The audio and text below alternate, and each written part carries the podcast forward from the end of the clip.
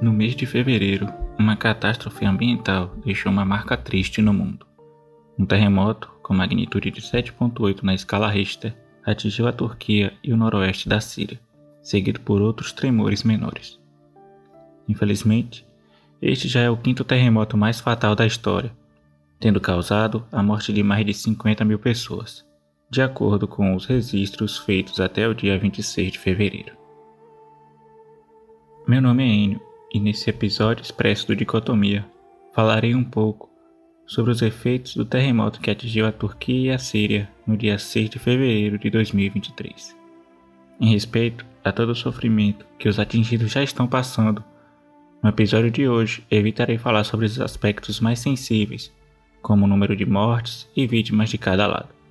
Buscarei destacar a existência de um grupo populacional que está entre os mais afetados pela tragédia e tem sido perseguido há anos: os curdos. Because China ist dramatisch. ¿Cómo se dice en inglés? Me siento orgulloso. Não existe dicotomia. Dicotomia Podcast. Muitas reportagens e matérias explicam que o terremoto na Turquia ocorreu devido à localização do país sobre a placa tectônica da Anatólia, uma região sísmica muito sensível por estar entre três placas, a euroasiática, a arábica e a placa africana. As placas tectônicas são grandes blocos rochosos que formam a crosta terrestre e estão em constante movimento. O local onde essas placas se encontram pode ocorrer o que chamam de falhas geológicas, que é onde duas placas passam uma pela outra, sendo as principais causas de terremotos. Na Turquia, o epicentro da catástrofe ocorreu próximo a uma falha geológica entre a placa da Anatólia e a placa da Arábia, uma região propícia para atividades sísmicas. Por não ser geólogo, já peço desculpas para os que são por erros que posso ter cometido na explicação dada até agora. Mas antes de passar para outros aspectos da catástrofe, tem um outro fato curioso que dá uma dimensão sobre tudo isso. Segundo o astrofísico Sérgio Sacani, a energia liberada pelo tremor principal de 7.8 na escala Richter foi o equivalente a 130 bombas nucleares de Hiroshima. Os impactos dessa força destrutiva não foram sentidos apenas na região próxima ao epicentro. As consequências também chegaram a países vizinhos, como Israel, Chipre e Líbano. As cidades de Gaziantep e Kahramanmaraş foram as mais afetadas pelo desastre natural, ambas localizadas na Turquia. A primeira foi onde ocorreu o terremoto principal e em Kahramanmaraş foi onde o segundo abalo de magnitude 7.5 aconteceu. Do lado sírio, a cidade de Jinderes, próxima à fronteira com a Turquia, foi a principal atingida, sofrendo danos imensuráveis. Centenas de milhares de pessoas turcas e sírias foram afetadas pelos terremotos e muitas foram evacuadas dos locais mais atingidos recebendo ajuda humanitária tanto de seus países de origem quanto de organizações internacionais, ONGs e outras nações. Vale destacar que a Síria enfrentou obstáculos adicionais por conta das sanções impostas pelos Estados Unidos ao país. Apesar disso, as pressões internacionais fizeram com que temporariamente essas sanções fossem suspensas para permitir a chegada de ajuda necessária. No entanto, um grupo específico que habita as regiões mais afetadas tem dificuldades para receber o suporte necessário devido à discriminação e perseguição que sofrem há anos. Eu estou falando dos curdos. Mas quem são os curdos? Esta é uma pergunta que certamente não possui uma resposta fácil, mas que tentarei brevemente esboçar uma. Os curdos são um dos maiores povos sem estados do mundo, talvez o maior, com a população estimada em cerca de 35 milhões de pessoas. Eles estão distribuídos em países como Azerbaijão, Armênia, Turquia, Geórgia, Iraque, Síria e Irã, entre outros. Segundo Maria Florência Guarche Ribeiro, a referência completa você pode encontrar na descrição. Sua origem remonta aos antigos povos da Mesopotâmia que habitavam um território entre os rios Tigres e Eufrates.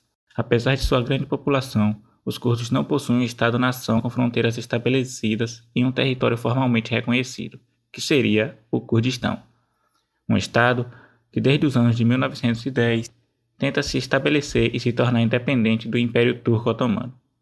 Em 1920, com o Tratado de Sevres, a autodeterminação do povo curdo foi reconhecida, mas logo em seguida, em 1923, com o Tratado de Lausanne, esse reconhecimento foi revogado e o território que seria o Kurdistão passou a integrar a recém-formada República da Turquia. Desde então, as tentativas de autodeterminação do povo curdo têm sido suprimidas e eles têm sofrido com perseguições e repressões.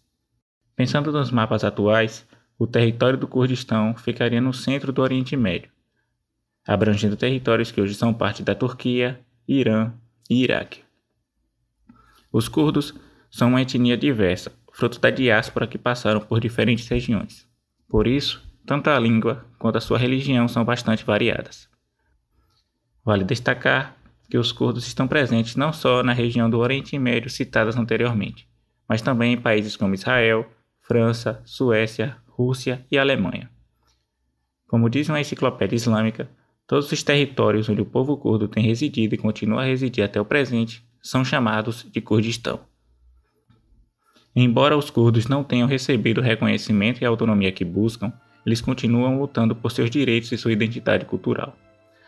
Ainda há muito a ser discutido sobre a história e a situação atual desse povo, mas é importante conhecermos um pouco mais sobre sua luta e sua importância. Agora que já falei brevemente sobre a história curda, podemos entender um pouco mais o que eles têm sofrido na região onde ocorreu o terremoto. Em meio à catástrofe ambiental causada pelo terremoto, ativistas e lideranças curdas têm denunciado a forma como estão sendo tratados, sendo discriminados e impedidos de receber ajuda humanitária adequada.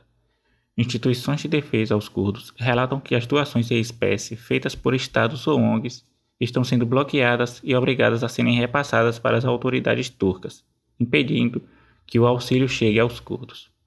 Além disso, as forças armadas turcas continuam atacando os curdos das regiões afetadas pelo território, mesmo após o anúncio de cessar-fogo do PKK.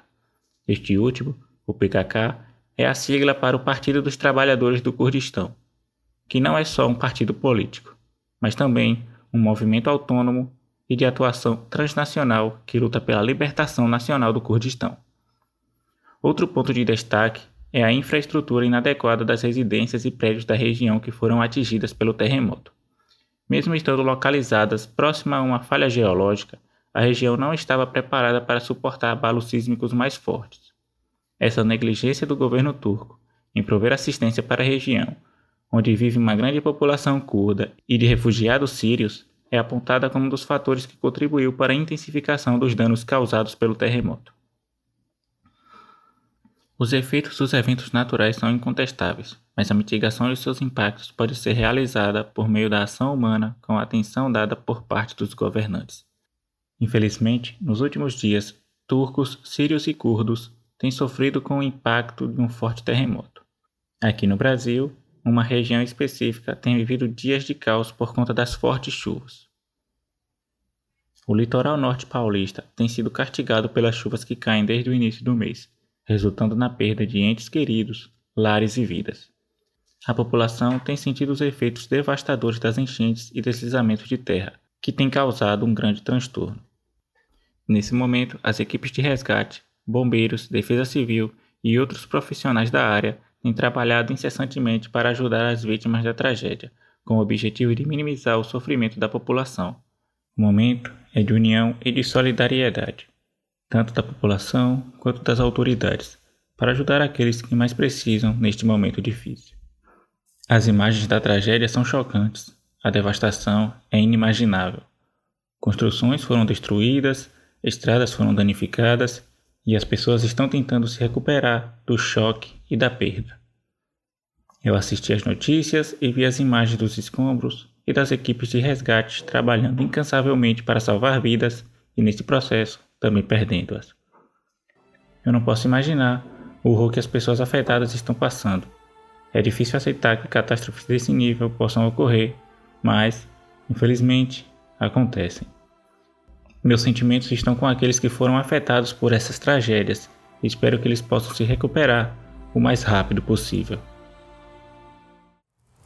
Bem, é isso, pessoal. Mas antes de finalizar, quero avisar que a nossa newsletter mensal a dicotomias expressas do mês de fevereiro está chegando, e ela vem bem caprichada como sempre, mas dessa vez contendo um material especial sobre a invasão russa à Ucrânia, que completou um ano esse mês, contando com a participação de professoras especialistas no tema, falando sobre o que aconteceu nesse último ano, os impactos políticos, econômicos e sociais. Enfim, se eu fosse você, eu não perderia. Além disso, a edição conta com mais eventos que marcaram esse mês, como o terremoto que falei um pouco nesse episódio, as questões do balão espião ou não, as viagens do presidente Lula. Bem, é melhor você mesmo conferir e mandar para aquele amigo, amiga e parente que está sempre perguntando sobre o que está acontecendo no mundo. O link para assinar vai ficar também na descrição. Por fim, quero reforçar o pedido de sempre, de nos seguir nas redes sociais, arroba dicotomia cast, tanto no Twitter quanto no Instagram, e avaliar com 5 estrelas no Apple Podcasts e no Spotify. Eu fico por aqui, um forte abraço e até mais.